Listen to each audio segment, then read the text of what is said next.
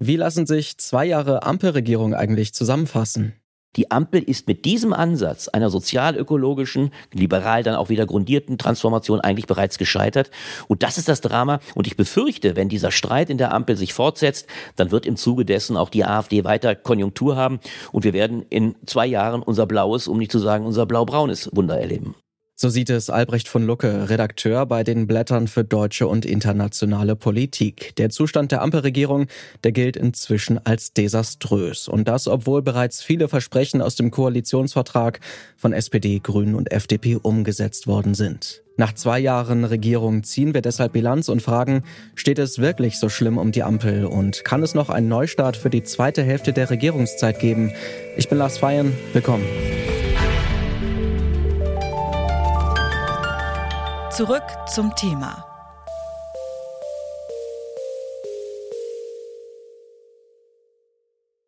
Gerade ist der neue ARD Deutschland Trend rausgekommen. Ein Blick darauf zeigt, es sieht ziemlich düster aus für die Bundesregierung. Wenn heute Bundestagswahl wäre, kämen die drei Koalitionspartner zusammen nur noch auf 35 Prozent der Stimmen. Von der Regierungsmehrheit der letzten Bundestagswahl wären sie damit ziemlich weit entfernt. Auf den ersten Blick verwundert das ein wenig. Eine Studie der Bertelsmann Stiftung aus dem September nämlich, die bescheinigt der Ampel eigentlich eine ziemlich solide Regierungsarbeit. Viele Versprechen aus dem Koalitionsvertrag, die wurden bereits umgesetzt oder werden derzeit bearbeitet. Wie lässt sich die Ablehnung der Bevölkerung dann eigentlich erklären? Dazu habe ich mit Journalist Albrecht von Lucke gesprochen. Herzlich willkommen, Herr von Lucke. Hallo, ich freue mich. Ja, gerade, ich habe es schon angesprochen, ist der aktuelle ARD Deutschland-Trend erschienen, veröffentlicht worden. Die Ampelparteien, die kommen in der Sonntagsfrage auf gerade einmal 35 Prozent der Stimmen, weit entfernt von einer Regierungsmehrheit also. Wie lassen sich diese aktuellen desaströsen Werte denn eigentlich erklären? Das ist meines Erachtens nicht ungemein verwunderlich, denn eines müssen wir feststellen, die Ampel hat zwar einiges geleistet, vor allem erstaunlicherweise, wenn man so auf dem Feld der Sozialpolitik guckt, Mindestlohn, einige Erleichterungen, die vor allem auf den Arbeitsminister Hubertus Heil zurückzuführen sind, Bürgergeld und vieles andere. Da ist einiges geschehen, aber die anderen großen Felder, Klimapolitik, sind völlig überlagert worden durch das gescheiterte GEG, e das Gebäudeenergiegesetz und die FDP ist vor allem als eine Niet-Partei, als eine Nein-Partei in Erscheinung getreten, die Opposition in der Regierung gespielt hat. Und das führt dazu, dass das Erscheinungsbild dieser Koalition desaströs ist. Also auch wenn die Bertelsmann Stiftung vor kurzem festgestellt hat, da ist einiges abgearbeitet worden. Ich sag mal, im Spiegelstrichbereich. Die Zahl der geleisteten und abgearbeiteten Vorhaben, die ist gar nicht gering. Aber von allem wird nur eines bleiben, der ungeheure Streit dieser Koalition. Und wenn eine Koalition wie diese, nachdem sie im Sommer noch behauptet hat, der Kanzler zuallererst, wir müssen einen Neustart schaffen, dann so desaströs ins neue Jahr beziehungsweise in die zweite Hälfte der Legislatur startet, wie es jetzt nach der Sommerpause der Fall war, dann wird sie meines Erachtens einen Neustart dieser Art kaum mehr schaffen können. Ich würde auf dieses Runterwirtschaften gerne nochmal zu sprechen kommen und auch auf das Gebäudeenergiegesetz, das Sie ja auch schon angesprochen haben aus dem Wirtschaftsministerium, das sehr umstritten war, auch aufgrund der Umsetzung natürlich. Aber zum Beispiel natürlich auch die Kindergrundsicherung, die von der Familienministerin dieser Paus von den Grünen eingebracht wurde und auch durchaus Probleme bereitet hat. Man kann aber ja mit Blick auf die Umfragewerte der Grünen trotzdem sehen, dass die Partei von den dreien immer noch am stabilsten dasteht, eigentlich im Moment bei 15 Prozent. Das ist ungefähr das Wahlergebnis vom letzten Mal.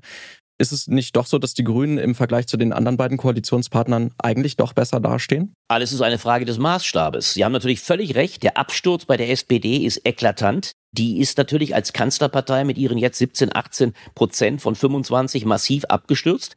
Die FDP kratzt an der 5-Prozent-Hürde. Das ist der Grund übrigens auch, warum ich befürchte, dass sie in diesem Jahr ihre Profilierungsstrategie, ihre Strategie der Radikalisierung und des Agierens gegen die Grünen noch weiter zuspitzen wird und letztlich dafür sorgen wird, dass das Bild dieser Koalition noch schwächer wird. Die Grünen sind aber nur deshalb einigermaßen stabil, weil sie natürlich bei der Bundestagswahl massiv verloren haben.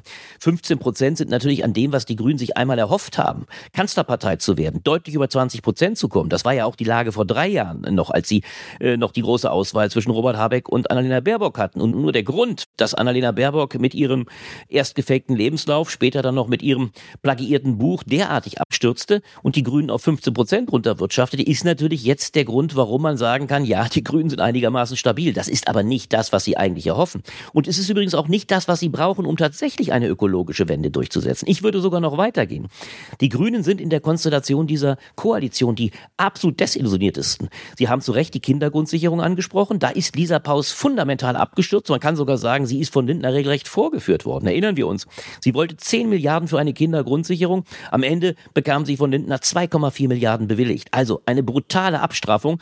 Und ich habe mir immer das Gedankenexperiment erlaubt, mal zu fragen, wenn das eine Sozialmaßnahme der SPD gewesen wäre, also an der Spitze des Kanzlers, dann möchte ich gerne mal gesehen haben, dass eine Partei so von 10 Milliarden auf 2,4 geschrumpft wäre. Das wäre der SPD nie passiert. So hat die SPD sich ein bisschen hämisch drüber gebeugt und gesagt, die Grünen sind nicht die Partei der sozialen Komponente, das bleiben wir. Also will sagen, die Grünen standen schon da auf ziemlich verlorenem Posten und was das GEG anbelangt, ist das natürlich ein ungeheurer Kardinalverlust. Es ist ein Verlust, der einerseits den Grünen selber geschuldet war, ein so technokratisch angelegtes Gesetz, für das sich ja Robert Habeck, und das muss man ihm wieder zugute halten, letztlich sogar entschuldigt hat, was ja in politischen Kreisen ein sehr seltener Vorgang ist, aber mit der Erkenntnis einhergehend, dass tatsächlich es viel zu technokratisch aufgezogen war.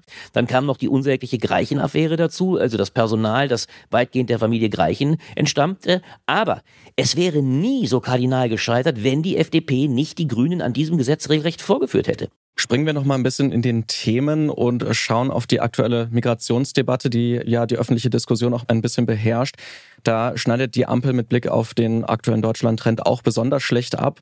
Hat die Ampel hier auch vielleicht einfach die Deutungshoheit an die Opposition und vielleicht auch gerade an die AfD verloren? Das ist nicht ein Verlust nur der Ampel, denn ich würde es noch schärfer formulieren, auch an dieser Stelle, die FDP ist ja Teil dieser eher rechten, konservativen Deutungshoheit. Die FDP ist für fundamentale Streichungen bei den Sozialausgaben für Migranten. Sie spielt also mittlerweile eigentlich gemeinsam mit CDU, CSU gegen die Grünen zuallererst, auch hier. Und in der Tat, Sie haben es völlig zu Recht gesagt, wir haben einen absoluten Turnaround in den kulturellen Deutungseliten, beziehungsweise bei der Frage, es geht gar nicht nur um die Deutungseliten, es geht um die Deutungshegemonie im Lande.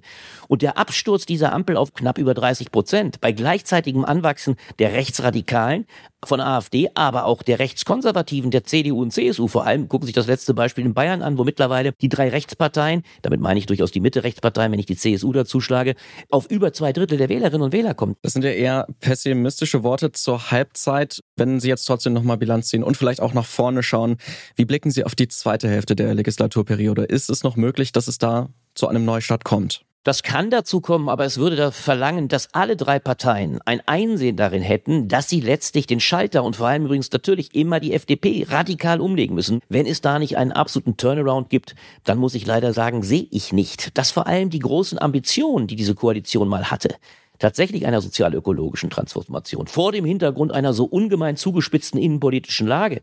Nach dem Ukraine-Krieg jetzt noch der Israel-Palästina-Konflikt, der Israel-Krieg, der Krieg natürlich vor allem der Palästinenser begonnen, aber jetzt von Israel geführt. Dieser fatale Zustand wird diese Koalition noch mehr in Bedrängnis bringen. Es sei denn, das gibt es ja manchmal, sie wächst doch noch an der Größe ihrer Aufgaben und es verschafft ihr diese neue außenpolitische Herausforderung so etwas wie eine gewisse Beinfreiheit im Inneren. Aber das ist schon sehr optimistisch gedacht und ich befürchte ganz im Gegenteil, dass es eher weiter mit der Frustration geht und dass wir eines Tages, denn das sagt jetzt mittlerweile schon ein großer Teil der Bevölkerung, nur noch ein Drittel ist für die Fortsetzung dieser Koalition, dass wir es mit einem zunehmenden Frustpotenzial haben, dass irgendwann die Frage auftaucht, kann das diese Koalition überhaupt noch die nächsten zwei Jahre durchhalten?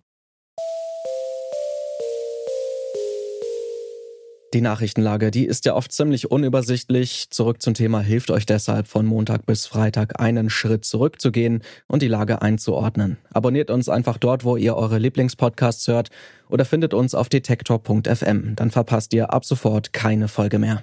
Und das war's von uns für heute. Mit mir alle gemachten Versprechen gehalten haben heute Naomi Asal, Bruno Richter, Ina Lebetjew und Sonja Garan. Benjamin Zerdani hatte die Audioproduktion und ich bin Lars Feyen. Wohl an.